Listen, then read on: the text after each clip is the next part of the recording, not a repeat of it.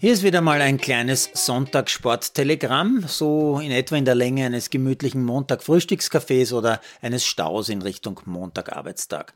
Manuel Feller gewinnt leider nur den halben Slalom von Kitzbühel, weil er im zweiten Durchgang als allerletzter einfädelt. Der Schweizer Jule fährt von 7 auf 1 vor dem Briten Riding, der von 16 auf 2 fährt.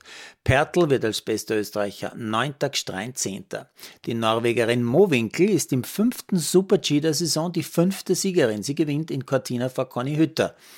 Johannes Lamperter räumt beim Kombi-Weltcup in Klingenthal ab. Zuerst gewinnt er das Springen zum Langlauf vom Vortag, äh, das wegen des Windes verschoben werden musste.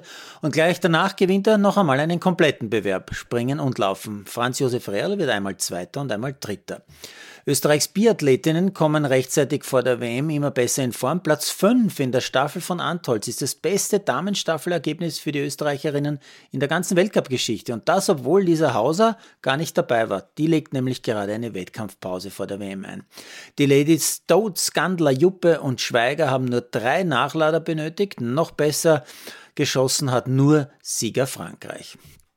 Eishockey-Tabellenführer Bozen ist als erstes Team nach einem 3-1 gegen Fair fix im Playoff.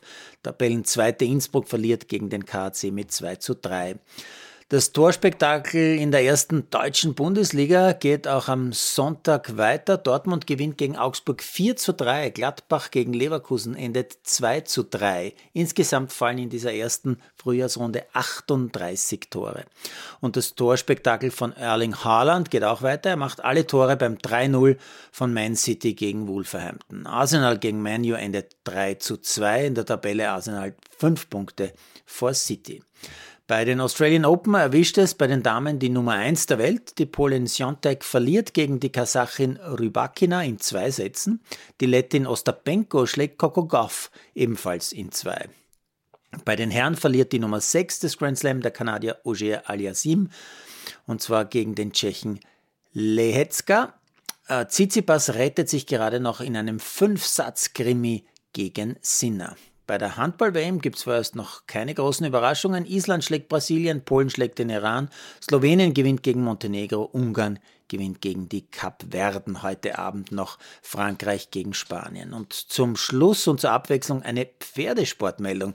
Österreichs Springreiter haben einen Mannschaftsbewerb, also einen sogenannten Nationenpreis beim 5-Sterne-CSIO in Abu Dhabi gewonnen. Das habe ich gefühlt seit Jahrzehnten nicht mehr gelesen.